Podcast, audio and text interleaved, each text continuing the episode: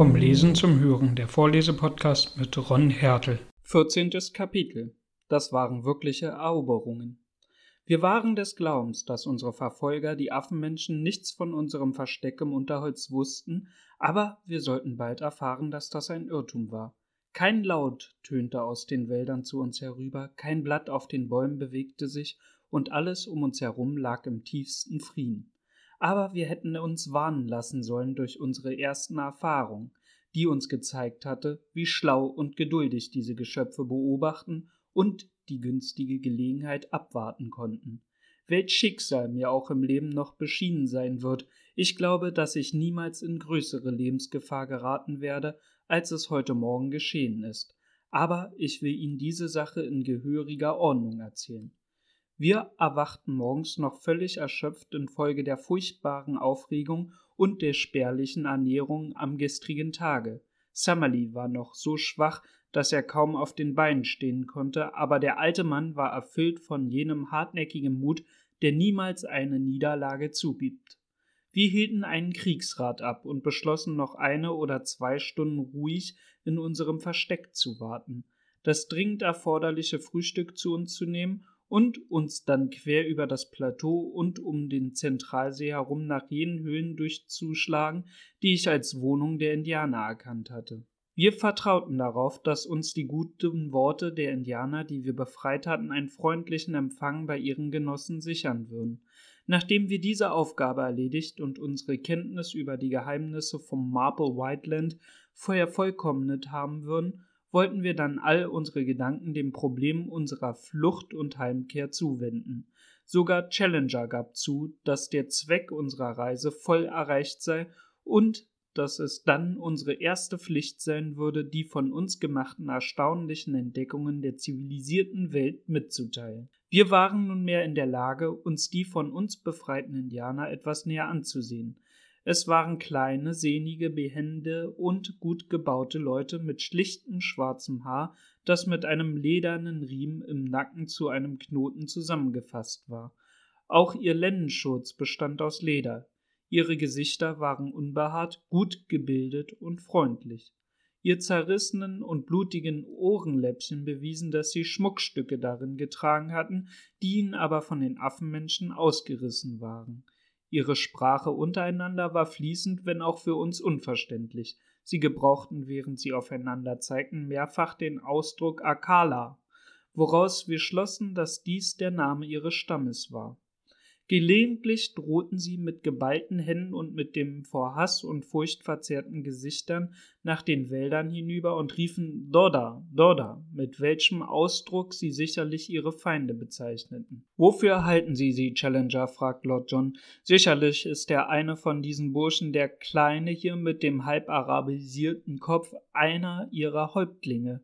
Es war in der Tat unverkennbar, dass dieser Mann eine besondere Stellung unter ihnen einnahm, denn die übrigen Indianer redeten ihn nur mit dem Ausdruck größter Hochachtung an. Er schien der jüngste von ihnen zu sein und war doch von einem so stolzen und hohen Geist beseelt, dass er, als Challenger ihm seine große Hand auf den Kopf legte, wie ein Pferd, dem man die Sporen gegeben hat, beiseite sprang und sich mit einem funkelnden Blick aus seinen dunklen Augen möglichst weit von dem Professor entfernte. Dann legte er die Hand auf seine Brust, nahm eine außerordentlich würdige Haltung an und stieß mehrfach das Wort Maratheas hervor. Der durchaus nicht eingeschüchterte Professor ergriff einen der nächststehenden Indianer an der Schulter und setzte seine Vorlesung an ihm fort, als wäre er ein in Spiritus gelegtes Objekt in einem Museum. Der Typus dieser Leute, sagt er mit schmetternder Stimme, ist nach der Schädelform, dem Gesichtswinkel und anderen Anzeichen zu urteilen keineswegs ein tiefstehender, im Gegenteil, wir müssen ihn in der Linie der Entwicklung beträchtlich höher stellen als manche mir bekannten südamerikanischen Stämme. Es ist unter keinen Umständen anzunehmen, dass die Entwicklung einer solchen Rasse sich im Maple Whiteland vollzogen hat, auch die Affenmenschen sind durch eine so große Kluft von den auf diesem Plateau überlebenden primitiven Tieren getrennt, dass ihre Entwicklung an dieser Stelle nicht denkbar ist.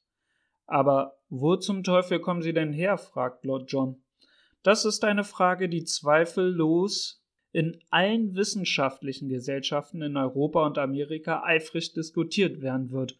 Meine eigene Lesart dieses Falles, er blies seine Brust mächtig auf und blickte bei diesen Worten anmaßend im Kreis herum, ist, dass während die Entwicklung unter den besonderen Bedingungen dieses Landes bis zu der Periode der Wirbeltiere fortgeschritten ist, die alten Formen neben späteren erhalten geblieben sind. Wir finden daher so moderne Tiere wie den Tapir, ein Tier mit einem recht beachtenswerten Stammbaum, den Riesenhirsch und den Ameisenbär in der Gesellschaft von Reptilienformen der Juraperiode. So viel ist klar, und dann erschienen der Affenmensch und der Indianer. Was hat die Wissenschaft zu deren Anwesenheit zu sagen? Ich kann nur die Meinung vertreten, dass sie von außen her eingedrungen sind. Wahrscheinlich existierte ehemals eine Art Menschenaffen in Südamerika, der in vergangenen Zeiten hinauf verschlangen wurde und sich in jene Geschöpfe verwandelt hat, die wir gesehen haben und von denen einige, hierbei blickte er mich scharf an, in einer Gestalt erscheinen, die, soweit sie sich mit entsprechender Intelligenz verbindet, einen, wie ich nicht anstehen möchte, zu sagen bedeutenden Eindruck auf jede andere lebende Rasse machen würde. Was die Indianer betrifft, so bezweifle ich nicht daran, dass sie spätere Einwanderer aus der Tiefebene darstellen.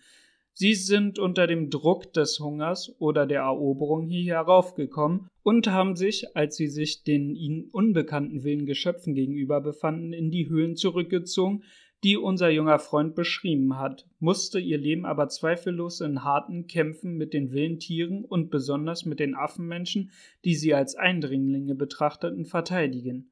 Und dieser Krieg war sicherlich ein erbarmungsloser, da sie mit größerer Schlauheit ausgerüstet waren als diese großen Bestien. Aus diesem Grunde scheint auch deren Zahl begrenzt zu sein. Ich habe nunmehr, meine Herren, dies Rätsel gelöst. Oder haben Sie noch irgendeine Frage? Professor Summerlee war zu niedergeschlagen, um sich an der Diskussion beteiligen zu können. Er schüttelt nur heftig mit dem Kopf als Zeichen völliger Missbilligung. Lord John kratzte sich nur die kurzen Locken mit der Bemerkung, dass er sich an diesem wissenschaftlichen Streit nicht beteiligen könne, da er einer anderen Gewichtsklasse angehöre. Ich für meinen Teile spielte wieder die Rolle dessen, der die theoretische Erörterung auf eine naheliegende praktische Angelegenheit durch die Bemerkung hinlenkte, dass einer der Indianer fehlte. Er ist gegangen, um Wasser zu holen, sagt Lord John Roxton. Wir haben ihm eine leere Fleischbüchse in die Hand gedrückt. Nach unserem alten Lager? fragte ich. Nein, zum Bach da drüben zwischen den Bäumen. Es kann nur ein paar hundert Meter weit sein. Aber der kleine Bursche hätte schon wieder zurück sein können. Ich werde ihm nachgehen und ihn suchen, sagte ich. Ich ergriff mein Gewehr und schritt in Richtung des Baches durch das Gestrüpp, während meine Freunde das frugale Frühstück vorbereiteten. Es erscheint Ihnen vielleicht etwas leichtsinnig, dass ich selbst auf eine so kleine Entfernung ruhig das Versteck in unserem freundlichen Dickicht verließ.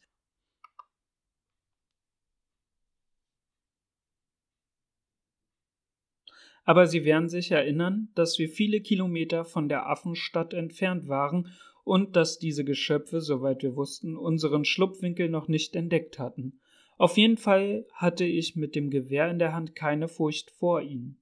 Ich wusste eben nicht, wie schlau und wie stark diese Bestien waren. Wenige Schritte vor mir vernahm ich das Murmeln des Baches, von dem ich nur noch durch ein Gewirr von Bäumen und Unterholz getrennt war, und zwängte mich an einer Stelle, die zufällig von meinem Gefährten nicht gesehen werden konnte, hindurch, als ich irgendetwas Rötliches im Gebüsch liegen sah. Als ich mich dem Gegenstand näherte, erkannte ich zu meinem Entsetzen die Leiche des fehlenden Indianers. Er lag mit hochgezogenen Beinen auf der Seite und der Kopf war in einer höchst unnatürlichen Haltung nach hinten gedreht, als ob er rückwärts über die eigene Schulter blickte. Ich schrie zu meinen Freunden hinüber, dass irgendetwas passiert war und stolperte im Vorwärtslaufen über den Leichnam. Sicherlich stand mein Schutzengel in diesem Augenblick nahe bei mir, denn eine instinktive Furcht oder vielleicht auch ein schwaches Geräusch in den Blättern veranlasste mich einen Blick nach oben zu werfen. Aus der dichten grünen Laubkrone über mir senkten sich zwei mit roten Haaren bedeckte muskulöse Arme langsam auf mich herunter. Noch einen Augenblick und die großen, unheimlichen Hände hätten sich um meinen Hals gelegt. Ich sprang zurück, aber so schnell das auch geschah, diese Hände waren noch schneller. Infolge meines plötzlichen Sprunges entging ich zwar dem tödlichen Griff, aber eine der Hände packte mich im Nacken, während die andere sich auf meine Stirn presste. Ich legte meine Hände schützend über meinen Hals, aber im nächsten Augenblick bedeckte die riesige Klaue mir das Gesicht. Ich wurde vom Boden aufgehoben und fühlte, wie mir der Kopf mit unwiderstehlichem Druck so weit hintenüber gebeugt wurde, dass ich in den Nackenwirbeln einen unerträglichen Schmerz verspürte. Meine Sünde schwanden, aber dennoch zerrte ich wild an der Hand, und es gelang mir, das Kind zu befreien und einen Blick nach oben zu werfen. Ich sah in ein furchtbares Antlitz, dessen kalte, erbarmungslose, hellblaue Augen mich anstarrten. Es war etwas Hypnotisches in diesem schrecklichen Blick. Meine Kraft war zu Ende, als die Bestien meine Erschlaffung spürte wohnen auf jeder Seite des ekelhaften Mauls einen Augenblick lang zwei weiße Fangzähne sichtbar, und die Hand packte mich fest am Kinn, beständig den Kopf hintenüber pressend. Es wurde dunkel vor meinen Augen und in meinen Ohren erklangen silberne Glockentöne. Dumpf und aus weiter Ferne vernahm ich den Knall eines Gewehrschusses und fühlte, dass ich plötzlich auf den Boden stürzte, wo ich bewusstlos liegen blieb. Als ich wieder zu mir kam, lag ich ausgestreckt auf dem Boden unseres Verstecks im Dickicht.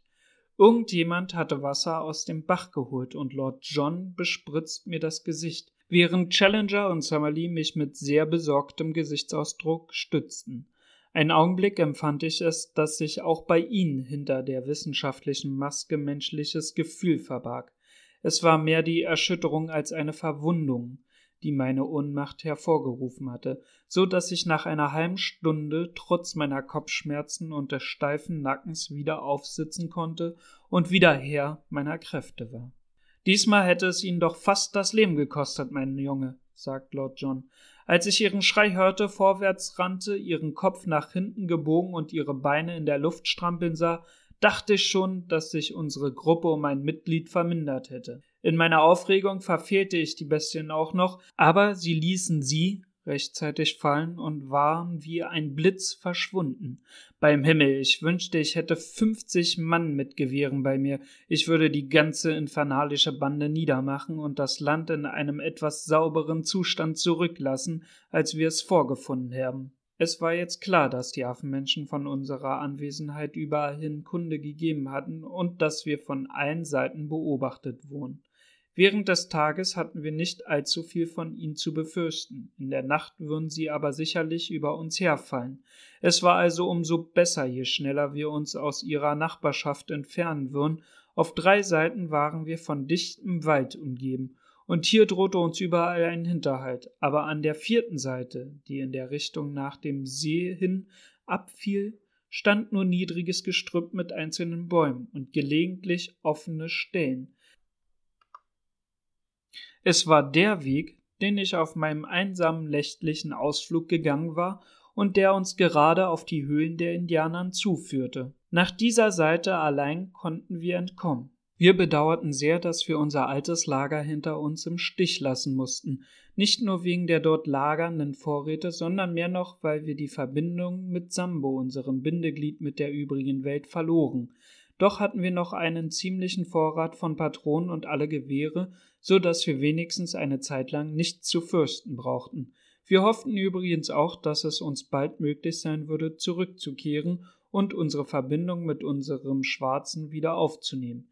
Er hatte uns treuherzig versprochen, auf seiner Stelle auszuharren, und wir zweifelten nicht daran, dass er sein Wort halten würde. Es war kurz nach zwölf Uhr mittags, als wir uns auf dem Weg machten. Der junge Häuptling schritt als Führer voran, lehnte aber unwillig ab, irgendwelche Vorräte zu tragen. Hinter ihm gingen die beiden überlebenden Indianern mit unserem geringen Besitztum auf den Schultern. Wir vier Weißen bildeten mit unseren geladenen, schussbereiten Gewehren die Nachhut. Als wir aufbrachen, erhob sich hinter uns im dichten Walde ein lautes Geheul der Affenmenschen, das entweder ein Triumphgeschrei über unseren Abmarsch oder der Ausdruck des Hohnes über unsere Flucht war. Rückblickend sahen wir nur eine dichte Mauer von Bäumen, aber das langgezogene Geheul ließ uns deutlich erkennen, wie viele unserer Gegner zwischen ihnen auf der Lauer lagen. Wir bemerkten indessen kein Anzeichen irgendeiner Verfolgung und gelangen bald in offenes Gelände und damit aus ihrem Machtbereich. Als ich dahin wandernd, als letzter von den Vieren, musste ich beim Anblick meiner drei vor mir schreitenden Gefährten lachen. War dies der elegante Lord John Roxton, der eines Abends in seiner Wohnung im Albany-Gebäude inmitten seiner persischen Teppiche und seiner Gemälde im gedämpften rötlichen Lichte in seinem Zimmer saß?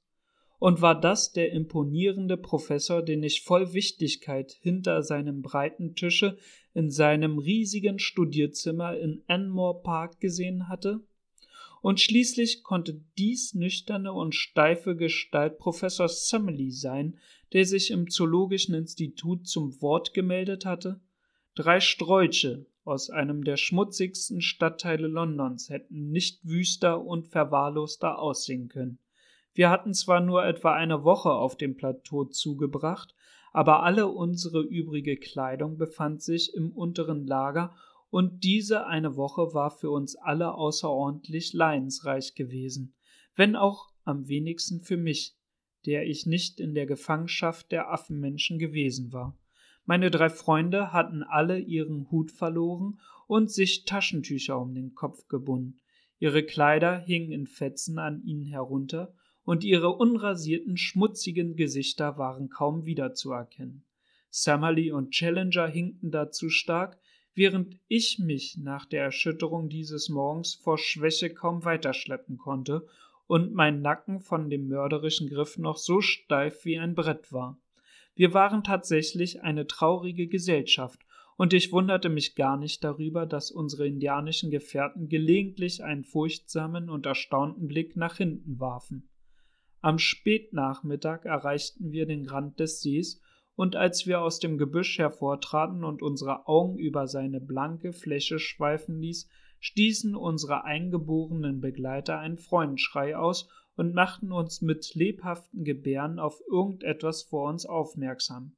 Und in der Tat, was sich unseren Augen darbot, war ein wunderbares Schauspiel. Eine große Flottille von Kanus glitt in eilender Fahrt über den See, gerade auf die Stelle zu, an der wir standen. Sie waren noch einige Kilometer entfernt, als wir sie zuerst erblickten, und kamen bald so nah, dass die Ruderer unsere Gestalt unterscheiden konnten. Sofort ertönte von den Kanus ein Jubelgeschrei herüber, und wir sahen die Insassen sich von ihren Sitzen erheben und die Ruder und Speere wie toll hin und her schwingen. Dann begannen sie wieder zu rudern, schossen in schnellster Fahrt heran, ließen die Boote auf das flache Ufer laufen, liefen auf uns zu und warfen sich mit einem lauten Begrüßungsschrei dem jungen Häuptling zu Füßen. Zuletzt stürzte einer von ihnen, ein älterer Mann, der einen Halsschmuck und ein Armband von großem leuchtenden Glasperlen trug und das Fell eines schönen, gefleckten, bernsteinfarbenen Tieres um seine Schultern geschlungen hatte, nach vorn und umarmte den Jüngling, den wir gerettet hatten, höchst zärtlich. Darauf blickte er uns an, stellte einige Fragen, worauf er in würdiger Haltung auf uns zuschritt und jeden von uns in seine Arme schloss. Dann warf sich der ganze Stamm auf seinen Befehl vor uns nieder, um uns zu huldigen. Ich persönlich fühlte mich sehr unbehaglich bei diesem unterwürfigen Ausdruck der Verehrung, und ich sah an den Gesichtern von Lord John und Summerlee, dass sie meine Empfindungen teilten. Aber Challenger glich einer sich im Lichte der Sonne entfaltenden Blume. Sie mögen unterentwickelte Geschöpfe sein, sagte er, während er seinen Bart strich und seine Augen in der Runde umherschweifen ließ, aber ihr Benehmen in Anwesenheit ihrer Vorgesetzten könnte manchen von unseren fortgeschrittenen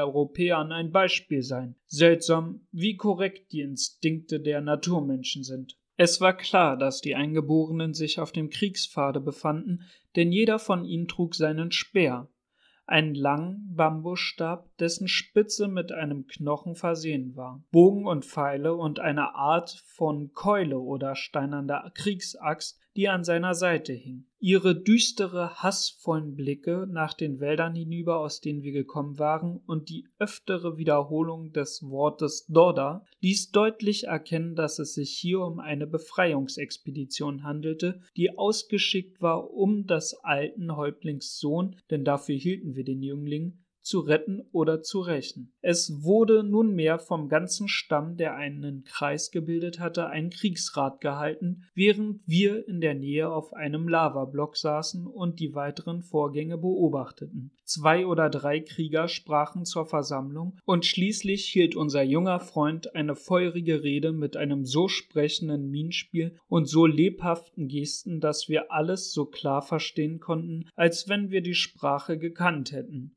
Warum sollen wir zurückkehren? sagt er. Früher oder später müssen wir den Kampf ja doch wieder aufnehmen. Eure Kameraden sind erschlagen. Was hilft es, dass ich gerettet worden bin? Die anderen haben ihr Leben verloren, und die Gefahr droht uns beständig. Wir sind jetzt versammelt und bereit zum Kämpfen. Dann zeigt er auf uns. Diese fremden Menschen sind unsere Freunde. Sie sind große Kämpfer und hassen die Affenmenschen ebenso wie wir. Sie beherrschen, und dabei zeigt er hinauf zum Himmel, den Donner und den Blitz. Wann werden wir je solch eine Gelegenheit wieder haben? Lasst uns kämpfen und entweder sterben oder für immer ein sicheres und ruhiges Leben führen. Wie anders könnten wir wohl zurückkehren, ohne uns vor unseren Frauen zu schämen? Die kleinen roten Krieger hingen an den Lippen des Sprechers, und als er seine Rede beendet, erhoben sie ihre kunstlosen Waffen, schwingend ein lautes Beifallsgeschrei. Der alte Häuptling schritt zu uns hinüber und fragte uns etwas, wobei er zu den Wäldern hinüberwies. Lord John bedeutet ihm durch ein Zeichen, dass er auf unsere Antwort warten möchte und wandte sich dann an uns. Nun, es ist Ihre Sache, sich zu entscheiden, was Sie tun wollen. Ich für meinen Teil habe mit dem Affenvolk noch eine Rechnung zu begleichen, und wenn es gelingen könnte, sie von der Oberfläche der Erde verschwinden zu machen, so glaube ich, wird sich niemand Kummer darüber zu machen brauchen. Ich werde mit unseren kleinen roten Gefährten gehen und bin entschlossen, Ihnen bei der Durchführung Ihres Rachefeldzuges zu helfen. Was sagen Sie denn, mein Junge? Natürlich gehe ich mit. Und Sie, Challenger?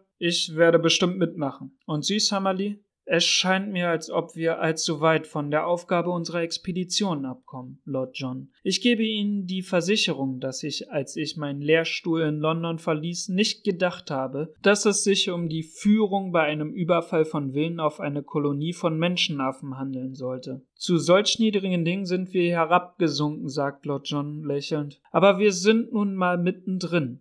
Was ist da zu machen? Es scheint mir ein höchst fragwürdiger Schritt zu sein, sagt Summerlee, der immer wieder in Erörterungen stecken blieb. Aber wenn sie alle mitgehen, so sehe ich kaum eine Möglichkeit für mich zurückzubleiben. Es ist also beschlossene Sache, sagt Lord John, wandte sich zum Häuptling und nickte zustimmend mit der Hand an seinem Gewehr schlagend. Der alte Mann schüttelte jedem von uns die Hand, während die versammelten Krieger in Beifallsrufe ausbrachen. Da es an diesem Abend bereits zu spät war, richteten die Indianer ein anspruchsvolles Biwak her, und bald sah man überall die Feuer glimmen. Einige von ihnen, die im Dschungel verschwunden waren, kamen zurück und trieben ein junges Iguanodon vor sich her. Auch dieses hatte wie die früheren Tiere einen Asphaltfleck auf den Schultern und als einer der Eingeborenen, dem wir ansah, dass ihm das Tier gehörte, die Erlaubnis zum Schlachten desselben gab, begriffen wir, dass diese großen Geschöpfe genauso gut Eigentum eines Einzelnen waren, wie bei uns eine Viehherde und dass die schwarzen Flecke, die uns so sehr in Erstaunen gesetzt hatten, nichts anderes als Eigentumszeichen waren. Diese hilflosen, trägen, pflanzenfressenden Tiere mit ihren großen Gliedmaßen, aber kleinen Gehirn konnten gemästet und von einem Kind gehütet werden werden. In wenigen Minuten war die riesige Bestie zerteilt und zahlreiche Fleischstreifen hingen über einem Dutzenden von Lagerfeuern zusammen,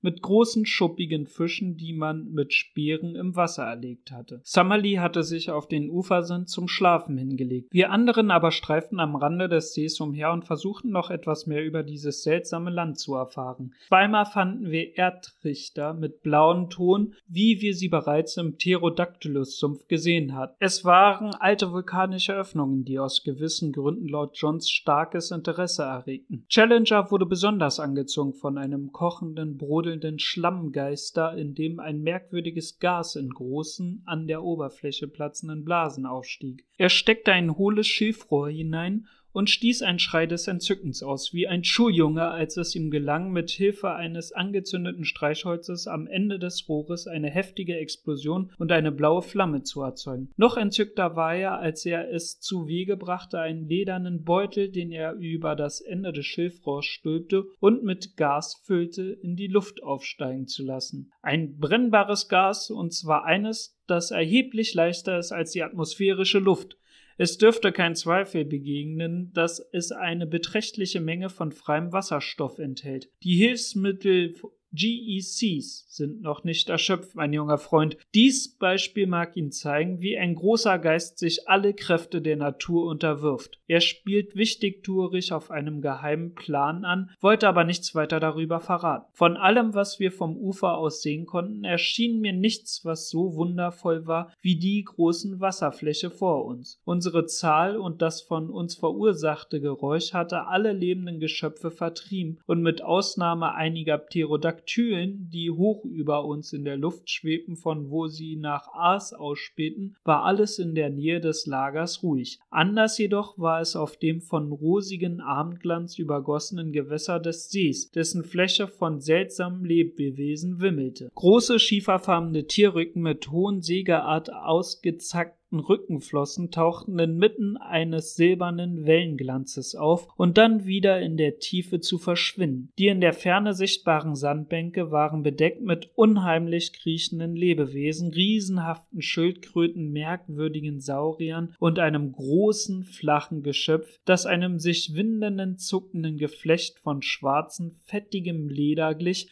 und sich mit klatschenden Schlägen langsam ins Wasser schob. Hier und da erhoben sich die Köpfe von Schlangen hoch über das Wasser, dass sie eilig einen Schaumbug vor sich aufwerfend und eine quirlende Kiellinie hinter sich lassend durchfurchten. Als eines von diesen Geschöpfen bei einer Sandbank einige hundert Meter vor uns landete und einen tonnenförmigen Körper mit riesigen Flossen an einem langen Schlangennacken erkennen ließ, brachen Challenger und Summerly, die zu uns gestoßen waren, in ein Duett von Staunen und Bewunderung aus. Ein Plesiosaurus, ein Süßwasser-Plesiosaurus, schrie Summerly. Welches Glück, dass ich so etwas in meinem Leben zu sehen bekommen habe. Wir sind, mein lieber Challenger, mehr vom Glück begünstigt als alle Zoologen, solange die Welt besteht. Erst als die Nacht hereingebrochen war und die Feuer unserer wilden Verbündeten im Dunkel aufflammten, konnten wir unsere beiden gelehrten Männer von dem fesselnden Bilde dieses urzeitlichen Sees wegreißen. Noch während der Dunkelheit, als wir am Ufer lagen, hörten wir von Zeit zu Zeit die Stimmen und das Eintauchen der gewaltigen Geschöpfe, die ihn bevölkerten. Früh am Morgen war unser Lager schon wieder in Bewegung und eine Stunde später brachen wir auf zu unserer denkwürdigen Expedition. Ich hatte oft davon geträumt, Kriegsberichterstatter zu sein. Auch in der wildesten Schlacht hätte ich kaum einen so deutlichen Begriff von einem Feldzug bekommen können, wie in der, über die ich jetzt erzählen muss. Möge also hier mein erster Bericht von einem Schlachtfelde folgen. Unsere Zahl war während der Nacht durch einen neuen Trupp von Eingeborenen aus den Höhlenwohnungen verstärkt worden, und wir waren wohl vier oder fünfhundert Mann stark, als wir abmarschierten. Eine Kette von Speeren wurde vorausgeschickt und hinter ihr folgte die gesamte Streitmacht in geschlossener Marschordnung. Sie bewegte sich den langen, buschbedeckten Abhang hinauf, bis sie in der Nähe des Waldes Halt machte. Hier wurde sie in einer langen Linie von Speerträgern und Bogenschützen auseinandergezogen. Roxton und Challenger nahmen an der rechten Flanke Aufstellung, während Summerly und ich auf der linken standen. Es war eine Kriegerschar des Steinzeitalters, die wir in die Schlacht geleitet. Die primitiven Waffen der Vorzeit neben den Gewehren modernster Konstruktion. Wir brauchten nicht lange auf unsere Feinde zu warten. Ein wildes, gellendes Geschrei ertönte am Rande des Waldes, aus dem plötzlich eine Gruppe von Affenmenschen mit Keulen und Steinen herausstürzte und sich auf die Mitte der indianischen Kampflinie warf. Es war ein mutiger, aber törichter Ausfall, denn die großen, krummbeinigen Geschöpfe waren schlecht zu Fuß, während ihre Gegner die Behendigkeit von Katzen besaßen. Es war schrecklich anzusehen, wie diese wilden Bestien mit schäumenden Munde und wutblitzenden Augen vorstürzten und immer vergeblich nach ihren gewandt ausweichenden Feinden griffen. Während Pfeil auf Pfeil sich in ihr Fell vergrub. Ein großer Bursche, dem ein Dutzend Pfeile von der Brust herabhing, stürzte brüllend vor Schmerz auf mich zu, und ich schoss ihm eine barmherzige Kugel in den Schädel, so dass er zusammenbrach. Dies war der einzige Schuss, der abgegeben wurde, denn der gegen das Zentrum gerichtete Angriff konnte von den Indianern bereits ohne unsere Hilfe zurückgewiesen werden. Ich glaube, dass von allen Affenmenschen, die sich herausgewagt hatten, niemand in den Wald zurückgekehrt ist. Schlimmer wurde die Sache jedoch, als wir in den Wald eindrangen. Über eine Stunde währte der erbitterte Kampf, in dem wir unseren Gegner kaum gewachsen waren. Diese stürzten aus dem Gestrüpp heraus und schlugen mit riesigen Keulen auf die Indianer ein und es gelang ihnen oft drei oder vier von ihnen niederzumachen, ehe sie von einem Speer durchbohrt wurden. Ihre furchtbaren Schläge zerschmetterten alles, was sie trafen. Einer von ihnen zertrümmerte Summerleys Gewehr, und der nächste hätte ihm den Schädel eingeschlagen, wenn ihm ein Indianer nicht rechtzeitig das Herz durchbohrt hätte. Andere Affenmenschen warfen aus den Bäumen Steine und Holzblöcke auf uns hernieder, ließen sich auch wohl selbst in unsere Reihen hinunterfallen und kämpften wie rasend, bis sie niedergemacht wurden. Einmal wichen unsere Verbündeten unter ihrem Druck zurück und hätten wir nicht mit unseren Gewehren eingegriffen, so würden sie sicherlich die Furcht ergriffen haben. Von ihrem alten Häuptling angefeuert drangen sie von neuem mit solcher Wucht vor, dass die Affenmenschen anfingen, sich zurückzuziehen. Summerlee war ohne Waffe, aber ich feuerte so schnell ich konnte, und von der anderen Flanke her vernahmen wir das dauernde Krachen der Gewehre unserer Gefährten. Jetzt verbreitete sich eine Panik und Lebenden entsetzend unter den Affenmenschen. Schreiend und heulend stürzten die großen Burschen in allen Richtungen durch das Unterholz, während unsere Verbündeten in wildes Triumphgeschrei ausbrachen und die Verfolgung der fliehenden Gegner aufnahmen all die Feen zahlloser Generationen, aller Hass und alle grausamen Erlebnisse der letzten Zeit, alle Erinnerungen an Überfälle und Verfolgungen wurden an diesem einen Tag gerecht. Der Mensch erwies sich zuletzt als der Überlegene und den Tiermenschen traf das für immer entscheidende Schicksal. Die Flüchtlinge waren nicht in der Lage, ihren gewandten Verfolgern zu entgehen und von allen Seiten in dem dichten Unterholz hörten wir das Freudengeschrei des Schwirren der Bogenseen, Krachen und dumpfen Aufschlagen von Körpern der Affenmenschen die aus ihrem Versteck aus den Bäumen heruntergeholt wurden. Ich folgte den übrigen, als ich auf Lord John und Challenger stieß, die zu uns herübergekommen waren. Es ist vorbei, sagt Lord John. Ich denke, wir überlassen ihnen das Fesseln der Gefangenen. Wir werden umso besser schlafen, je weniger wir davon sehen. Challengers Augen glänzten vor Mordlust. Wir haben den Vorzug gehabt, rief er wie ein Kampfhahn einherstolzierend, einer der typisch entscheidenden Schlachten der Geschichte beizuwohnen. Einer jener Schlachten, die das Schicksal der Welt entschieden haben. Was bedeutet die Unterwerfung einer Nation durch eine andere, mein Freund? Sie ist belanglos. Jede dieser Eroberungen führt zum selben Resultat aber jene wilden Kämpfe der Vorzeit, in denen die Höhlbewohner ihre Existenz gegen das Tigervolk verteidigten oder die Elefanten zum ersten Mal auf einen überlegenen Gegner stoßen, das sind die wahren Unterwerfungen, das sind die Siege, auf die es ankommt. Diese seltsame Wendung des Schicksals hat uns Gelegenheit gegeben, einen solchen Gegensatz zu beobachten und sogar mitzuentscheiden. Die Zukunft auf diesem Plateau gehört jetzt dem Menschen. Es gehört ein robuster Glaube dazu, solche tragische Mittel zu rechtfertigen. Als wir zusammen durch den Wald schritten, fanden wir überall Haufen von Affenmenschen, die von Speeren oder Pfeilen durchbohrt waren. Hier und da erblickten wir kleine Gruppen von Indianern, die einen sich heftig wehrenden Affenmenschen niederzumachen versuchten. Überall vor uns ertönte Geschrei und Gebrüll, das den Verlauf der Verfolgungskämpfe anzeigte. Die Affenmenschen versuchten bei ihrer Stadt, bis zu der sich zurückgetrieben waren, noch einmal Widerstand zu leisten. Doch brach dieser bald zusammen und wir kamen gerade rechtzeitig, um der letzten furchtbarsten Szene beizuwohnen. Man hatte einige 80 bis 100 männliche Bestien, die letzten Überlebenden, über dieselbe kleine Lichtung, die zum Rand der Felswand führte, getrieben. Es war das Schauspiel unserer eigenen Tat vor zwei Tagen. Als wir dort ankamen, hatten die Indianer einen Halbkreis von Speerträgern um die Gefangenen gebildet und in einer Minute war alles vorüber. 30 oder 40 der Affenmenschen wurden auf der Stelle getötet, die anderen wurden trotz ihres Schreins und um sich Schlagens in den Abgrund gestürzt und fielen wie früher ihre eigenen Gefangenen auf die scharfen Spitzen der 600 Fuß tiefer stehenden Bambusstangen. Es war, wie Challenger gesagt hatte, die Herrschaft des Menschen im Maple White Land war für immer gesichert. Die männlichen Affenmenschen waren ausgerottet, die Affenstadt war zerstört, die Weiber und Kinder wurden als Sklaven weggetrieben und die lange Feindschaft ungezählter Jahrhunderte hatte ihr blutiges Ende gefunden. Uns brachte dieser Sieg viele Vorteile. Es war uns wieder möglich, unser Lager aufzusuchen und uns zu unseren Vorräten zu gelangen. Ebenso konnten wir jetzt wieder mit Sambo, der durch das in der Ferne sich abspielende Schauspiel einer vom Rande der Felswand herabstürzenden Lawine von Affen erschreckt worden war, in Verbindung treten. Massas müssen herunterkommen, schrie er mit angstvollen, aufgerissenen Augen. Teufel wird alle holen, wenn noch länger oben bleiben. Das ist die Stimme der Vernunft, sagt Summerlin mit Überzeugung. Wir haben Abenteuer Abenteuer genug erlebt, und sie passen weder zu unserem Charakter noch zu unserer Stellung. Ich nehme sie beim Wort, Challenger. Von jetzt an werden sie ihre Energie auf das Problem richten, uns aus diesem furchtbaren Lande hinaus und wieder zur Zivilisation zurückzubringen.